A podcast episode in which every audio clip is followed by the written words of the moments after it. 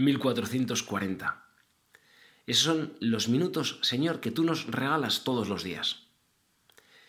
Y es un gran tesoro que tenemos, y ojalá que los aprovechemos. Qué pena, cuando hablaba en septiembre pasado con un chaval de 16 años y le preguntaba ¿qué tal tu verano?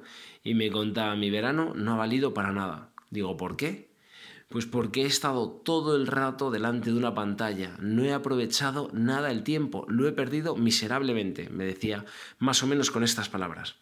Y es verdad, porque si no ponemos empeño por aprovechar cada día, Señor, nuestro día se pasa sin pena ni gloria, acabamos la jornada y a lo mejor nos hemos levantado tarde, a lo mejor hemos dedicado muchísimo tiempo a las pantallas, a los videojuegos, a los vídeos de TikTok, de YouTube, a las redes sociales. Hemos estado poco atentos a las necesidades de nuestra casa, de nuestra familia, de nuestros amigos.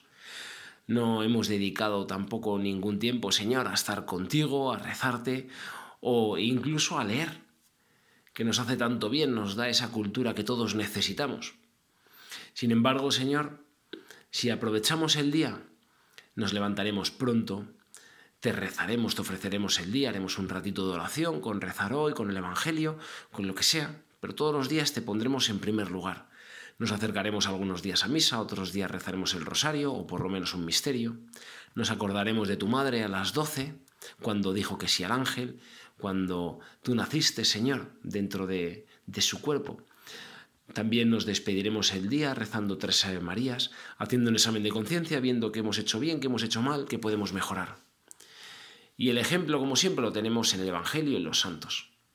En el Evangelio, esa parábola de los talentos, que en definitiva, Señor, eres tú que nos das esos premios a cada uno de nosotros, esas cualidades, esas cosas buenas, y que luego nos vas a preguntar cuando tengamos que estar delante de tu presencia, cuando nos llames dentro de muchos años, cuando muramos en esta, de, este, de esta tierra y pasemos a, a la vida futura, nos preguntarás a ver si hemos aprovechado todo lo que nos has dado.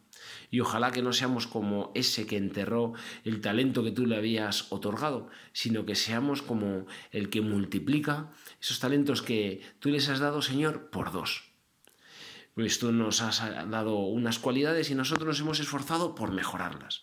Eso es lo que ojalá te digamos todos nosotros, Señor.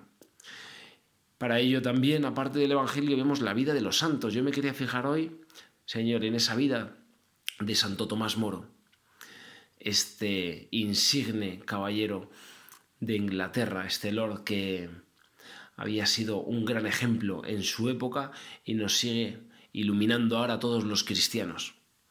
Porque él era una persona que estaba muy atareada, era el canciller y despachaba con el rey a menudo, había sido también, era abogado, juez, tenía una gran familia y todos los días le daba tiempo, Señor, a estar cerca de ti, a rezarte. Todos los días a hablar contigo. Todos los días acudía a la Santa Misa y una vez le preguntaron que por qué con todas las cosas que tenía que hacer. Y Santo Tomás respondió, dice, porque necesito fuerza y luz, por eso comulgo a menudo.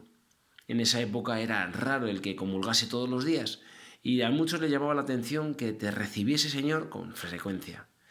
Pues Él necesitaba la fuerza y la luz. Y para aprovechar nuestra vida nosotros también necesitamos esa fortaleza que tú nos das en la Eucaristía y esa luz para vivir estos momentos que nos tocan en esta época, que a lo mejor hay mucha gente que se ha alejado de ti, pero nosotros estamos ahí, Señor, para compensar. Nosotros estamos ahí, Señor, para decirte que sí. Santo Tomás Moro también ante una pregunta que decían por qué todos los días en misa hacía de monaguillo. Y él, que no veía eso algo inferior, sino todo lo contrario, contestó, Dice, conociendo al rey, seguro que le alegraría saber que su canciller servía al Señor de ambos y de todos. Sí, es verdad que tenía que servir al rey, pero antes, Señor, te tenía que servir a ti. Por eso, que no antepongamos nada ante las cosas que nos hemos propuesto para regalarte todos los días. Hace un año le preguntaba a un chaval, un año y un poquito más, oye, ahora que estamos en septiembre, ¿qué resumen harías del verano? Y me dice este chaval de 16 años, dice, pues he perdido el tiempo miserablemente. Bueno, no con estas palabras, con otras, ya no me acuerdo cómo fueron las palabras literales, cuáles fueron las que eligió, pero sí me contó que había estado prácticamente todo el verano durmiendo, levantándose a las tantas, acostándose muy tarde, todo el día metido en una pantalla, y es que no lo he aprovechado para nada. Ojalá que el año que viene cambie la cosa. Y hay muchas personas que pasan su vida, Señor, casi tirando ese tesoro del tiempo por la borda, sin hacer nada que valga la pena. Señor, ayúdanos a que nosotros no seamos de esos, sino todo lo contrario. Que nos levantemos pronto, te ofrezcamos el día, que a media mañana nos acordamos todos los días también de hacer un ratito de oración, con rezar hoy o con, o con lo que sea, como decíamos antes. Luego también que pongamos tiempo para ayudar en casa a nuestra familia, hacer llamadas a amigos que lo estén pasando mal, preguntar qué podemos hacer, qué favor, si podemos eh, ayudar a alguna señora mayor a sacarle una mascota, a tirar la basura, a, pintarle la casa o a ir a para la compra. O sea, pensar en los demás, en la gente que sufre, la gente que ya es mayor o a lo mejor está sola.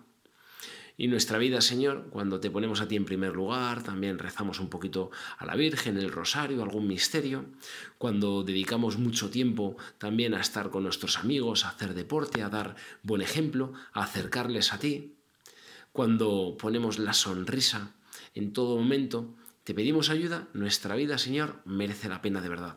Por eso, Señor, ayúdanos a que nuestra vida sea una vida provechosa, a que aprovechemos todos los minutos que nos das cada día, los 1440.